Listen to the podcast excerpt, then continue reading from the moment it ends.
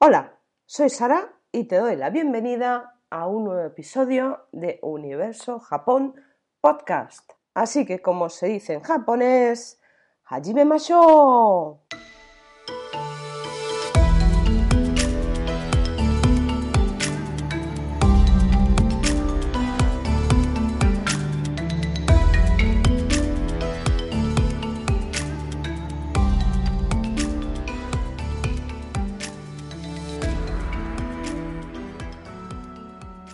Bueno, ya hemos llegado a un punto que me hacía mucha ilusión contarte. Yo creo que desde de los capítulos que, hasta ahora eh, te he relatado de mi viaje a Japón, este lo esperaba con, mucha ansia. Me hace mucha ilusión compartirte este, este capítulo de mi viaje porque es el primer día que pisé tierra japonesa. Lo que sucedió durante todo el día, porque recuerda que llegué por la mañana a Japón. Pero bueno, antes de nada, bueno, te quiero comentar por si todavía no me conoces o no sabes qué es esto de Universo Japón Podcast, pues es, forma parte de un proyecto más global conformado inicialmente por una web, universojapón.com, que se inició como un blog de Japón y de todo lo relacionado con la cultura e idioma japonés y que se fue ampliando a una tienda de productos japoneses e inspiración japonesa. Si quieres contactar conmigo, te recuerdo que puedes hacerlo a través del email universojapon.com. También tengo un número de teléfono al que me puedes llamar, enviar un WhatsApp, rellenar un formulario de contacto que está en la web. Bueno, todas este, estas formas de contacto, tanto con redes sociales y demás, están disponibles en la página web justo en el pie de, la landing page, de la página inicial, abajo de todo hay una sección que se llama contacto y ahí me puedes, me puedes contactar. Ahí tienes absolutamente todos, todos los datos. Así que vamos a entrar en materia y bueno, todo sucede cuando aterrizo en Japón, como te conté en el último episodio, y veo ese hermoso cartel Welcome to Japan. Eh, los pelos de punta, em, la piel de gallina, el flequillo como escarpia. Bueno, eh, ¿qué te voy a contar? Eh, ¿Emocionante? No, lo siguiente. era mi primer día en Japón. 11 de octubre de 2019, hora Tokio, a las 9 y media de la mañana, llegaba por fin a Japón. Agotada, no, agotadísima. No había podido dormir pero me daba igual, me daba absolutamente igual. Estaba ya en Japón, eh, lo demás no importaba. Así que eh, era cuestión de salir del aeropuerto, pero antes tenía que cumplir una serie de misiones. Te voy a relatar este, este episodio tal como lo conté en el capítulo que está colgado en el blog de la web. Te lo voy a contar como un día para hacer misiones. Eh, te resultará extraño, pero fue así. Lo he dividido en siete misiones. La primera misión, nada más llegar a Japón. A ver, la primera misión, nada más llegar a Japón, te vas a reír. Lo más seguro es que la ponga como imagen de fondo del capítulo. No te ofendas por ello, no, no va con segundas, ni mucho menos pero es que en nada más bajar del avión, los nervios em, se fueron donde muchas veces se van cuando te pones nerviosa. Y es que se me había aflojado el grifo, necesitaba ir a hacer un pis urgentemente. y claro, allí que me fui a buscar un baño y llegué al baño. ¿Y qué me encontré? El baño japonés, con sus chorritos y, su, taza calentita y, sus, y sus musiquitas, el agua esa que le das al botoncito y corre para que el de al lado no te escuche.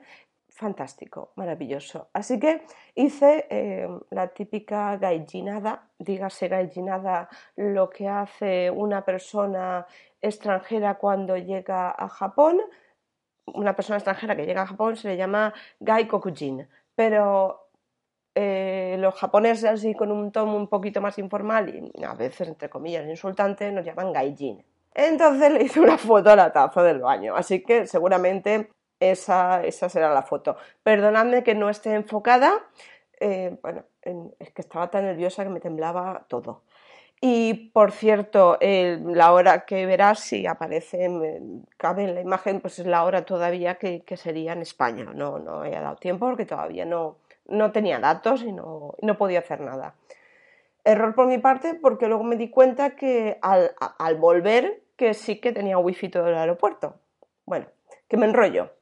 A ver, salí muy relajada de allí y muy tranquila y yo mi maletita, venga, voy a pasar el control de aduanas. Así que nada, era maravilloso, los pajaritos cantaban, las nubes se levantaban, bueno, era todo lo contrario porque venía un tifón, pero eh, en mi cabeza todo sonaba así. Era, era como entrar en otro mundo eh, la gente era muy amable, todo estaba limpísimo, era súper diferente. Me crucé con un, con un gracioso robot que tenía como la cabeza, mm, tenía como una cámara, iba vigilando cada, cada esquina del lugar, pero era un robot totalmente independiente. Y era, era como, pues ya te digo, de estas cosas que solo te pasan en Japón. No sé si en, supongo que en otros países también pasará, pero, pero para mí era, era pues, algo muy nuevo y totalmente distinto. Entonces e, e, estaba emocionada y, estaba súper bien. Y bueno, eh, recordarás que ya te dije que al final del anterior episodio sobre el viaje a Japón que la lié. Y efectivamente, em, llegaba a la zona de control de temperatura, paso el control de temperatura, tiro la mano al bolsillo y me doy cuenta de que no tengo el teléfono. Rebusco y rebusco dentro de mi mochila y no tengo el teléfono. Digo, ay Dios, que la he liado, que me lo dejo en el baño. Bueno, cogí mi maletita, me di media vuelta, le dije a la mm, chica de seguridad, me pasa esto, me tengo que ir al baño. La chica me dice, good luck. tengas buena suerte. La miré con cara de situación, me fui corriendo, maleta en mano. Claro, a ver, no es normal eh, eh, eh, ir en dirección contraria. Cuando llegas, pues vas hacia la salida. No vienes de la salida, no sé que vayas huyendo de algo. En mi caso, no huía, iba corriendo a por el móvil. Mira, mil cosas pasaron por mi cabeza tengo mm, el Google Maps ahí, tengo todos los documentos ahí, es mi cámara, eh, como lo pierda no sé ni llegar al hotel. Mira, eh, me cogió, el mundo pasó rápidamente y dije, ya la he cagado, ya la he cagado y ya veremos cómo lo resuelvo. Un sudor frío recorrió mi espalda, eh, horroroso. Llegué al baño. Llegué al baño, salía una chica de allí, entro a, al, pues eso, justo a la zona de retret y allí estaba el móvil, allí, tal cual como lo había dejado. Es Japón. Indudablemente es Japón. Eso no pasa en España. En España el móvil ya no estaría ahí. Dios sabe dónde estaría, pero ahí no. Así que nada, pues bueno, fruto, yo qué sé, fruto del cansancio, nerviosismo, eh, la emoción, vete tú a saber. Eh, nada, pasé el control de temperatura, todos los controles, recogí la maleta facturada, que llegó perfecta, y, dije, céntrate, céntrate, porque, porque no, porque no la puedes liar más. Bueno, esta que me lo he saltado era la segunda misión. Creo que me lo he saltado. Vamos, me he emocionado tanto que me lo he saltado. Así que vamos a por la tercera misión. La tercera misión, obviamente, ir a la oficina de correos que hay dentro del mismo aeropuerto a recoger mi Poké Wi-Fi, que es lo que me permitiría durante todo el viaje tener datos de, de Internet. Claro, Estamos hablando de un aeropuerto de Narita, no es el aeropuerto de Alicante, es un señor aeropuerto. Y dices, bueno, a ver cómo me voy a perder. Me voy a perder. Y bueno, pero no, pero no, me, las arreglé muy bien. fui, recogí y sin problema lo configuré y ya está. Siguiente tema que iba dentro de la misma misión. Había que ir a la Midori Madoguchi, que es eh, la oficina de tickets de JR Pass, de GR Pass, que es lo que me permitiría, pues durante los días que yo eligiese, pues moverme en, todos los medios de transporte de la compañía GR, bueno, Japan Rail, pues moverme sin, pagar nada, ¿no? Y, tenía que elegir mis fechas. Lo podía haber hecho en otro momento, pero dije, mira, ¿para qué? ¿Para qué me voy a...? Bueno.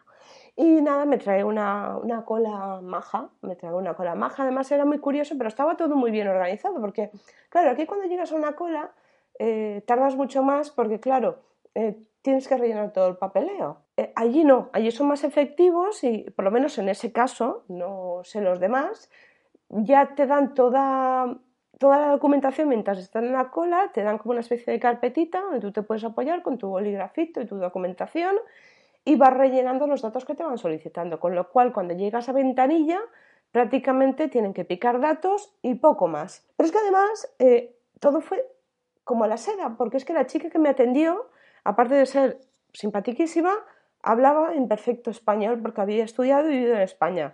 Con lo cual eh, era, era, pues bueno, pues el cielo. ¿Qué te voy a decir?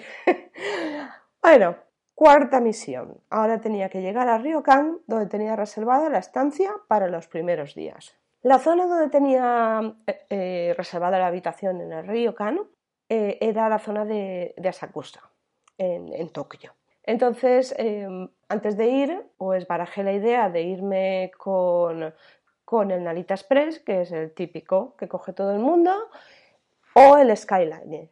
El, Skyliner es otro, otro también, otro medio de transporte, muy parecido al Narita Express, pero eh, de otra compañía.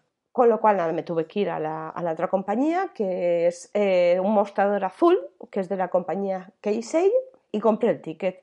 Facilísimo. Este Skyliner me dejaba en la zona de Bueno y de ahí tenía que coger una línea de metro que, me llevase a, mi río Canena Sakusa, ¿no? Total, que así hice. fue muy sencillo todo. Además, desde el aeropuerto eh, tienes entrada directa a la estación y allí me fui con mis dos maletitas.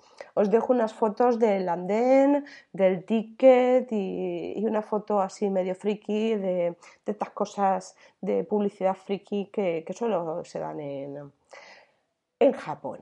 Eh, os recomiendo que la veáis porque es, graciosa. Bueno, por las horas que verás, me pasé unas cuantas horas en el aeropuerto, llegué a las nueve y media y prácticamente pues, pues cogí el Skyliner pues, sobre las 12 menos cuarto o, por ahí. Así que nada, ya empecé con, incluso con mi, con mi práctica activa del japonés, ya que bueno, en, en, el, en el tren, en el Skyliner, que realmente iba bastante vacío, iba una mujer con un bebé y una niña. Pues nada, cuando se estaban preparando para bajar, eh, vi que, bueno, por la parte superior donde estaban ellos, que es donde se dejan las maletas, las bolsas de mano y demás, pues eso que había, había una bolsa. Entonces la señora pues iba muy cargada, cogió a su bebé, eh, la niña iba detrás y, yo me percaté que no, que no estaba cogiendo la bolsa, que se, que se, estaba, que se estaba yendo.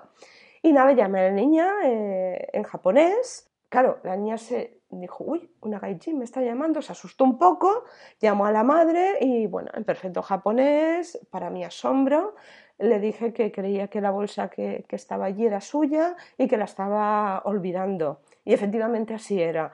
La mujer, eh, bueno, me lo agradeció muchísimo, me hizo reverencia y todo. Vamos, eh, y, y yo súper contenta. Pero más por lo que había hecho, sino porque porque me había podido expresar en japonés. E, era como que me había cambiado el chip así, de repente, no sé. Así que, que nada, parecía que, que, me estaba mimetizando, no sé, una, una, cosa así muy extraña que me emocionó muchísimo. Bueno, luego nada, tras bajar del Skyliner, eh, si no recuerdo mal, cogí la línea 15 del metro y llegué a Sakusa. llegué a la estación de Sakusa y como siempre me pasa, que soy, bueno, Google Maps y yo em, estuvimos peleados durante unas poquitas horas antes de darme cuenta eh, de por dónde tenía que ir y, bueno, cosas de Google Maps y míos, es, una relación de amor y odio. Entonces eh, me perdí porque di una vuelta enorme Pero llegué a, a Ryokan. Y llegué a Ryokan y, y era precioso. Así que ahora queda eh, la quinta misión, comer. Estaba hambrienta. Además es que en el avión, vale, sí te dan la comida y te dan la cena y esas cosas, ¿no? Pero claro, no tienen en cuenta que pasas un montón de horas. Y, te, te, dan una especie de... Pues es que no recuerdo si me dieron la cena. Creo que me dieron la comida y una especie de mierda de, de sándwich eh, que, que, vamos, menos mal que llevaba algo para picar te recomiendo que lleves algo para picar en, el bolso de mano también, ya que estamos. Y, nada, y llegué a Recon, pero no podía hacer check-in. No podía hacer check-in porque no era la, hora. Ellos son muy rigurosos con todo eso, pero sí pude liberarme de las maletas, dejarlas allí e irme a comer tranquilamente y volver, pues bueno, pues cuando ya pudiese hacer el check-in. Y nada, mm, me fui a un sitio que luego no pude encontrar, la verdad. Era un sitio que estaba muy cerca, eh, un edificio con muchas plantas, tipo centro comercial o algo así, y la última de las plantas era una zona de restaurantes. Llegué a un restaurante que me pareció muy mono, muy tal, y, y comí mi primera comida en Japón, que por cierto, debo añadir, estaba buenísima. además no me lo pude acabar, yo creo que por nervios, eh, no sé. Era un menú de tendón con arroz, sopa miso y unas cositas varias que yo no sé muy bien qué eran que estaban incluidas. la bebida pues era agua y estaba también incluida en, el menú. Te, he puesto una foto porque es, que fue deliciosa. Bueno, y alguna otra foto acompañando a, bueno, a lo que iba viendo ¿no? por, el, por el camino. Ay, ¿qué te voy a contar más? Ah, sí, claro, claro.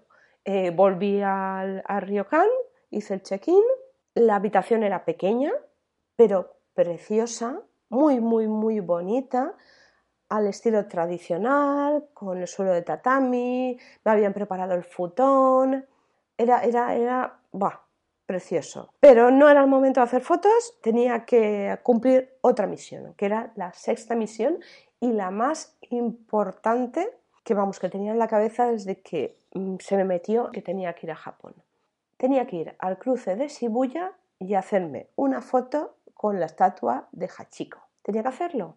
A ver, yo soy madre perruna y también gatuna y bueno, he visto la, película de la... y bueno, y conozco la historia de, este perrete y me conmovió muchísimo. Eh, necesitaba ver la estatua, yo qué sé por qué, no sé, necesitaba hacerlo y necesitaba hacerme una foto. De hecho, es la foto de mi perfil, en, pues yo creo que en WhatsApp y, en algún sitio más. Y así lo hice. Check-in, ducha rápida y camida a Shibuya. Bueno, Shibuya, ¿qué te voy a contar? Esta extracción enorme, eh, grandiosa, con un montón de gente eh, de un lado para otro, era una locura. Yo me sentía perdida, eh, no sabía continué llevándome mal con el Google Maps, eh, no sé. Yo no sabía muy bien por dónde iba, pero al final aparecí. Aparecí en el cruce de Shibuya, pensando que, bueno, que me iba a costar más encontrarlo. Bueno, de, hecho, la salida se llama así, ¿no? La, salida Hachiko.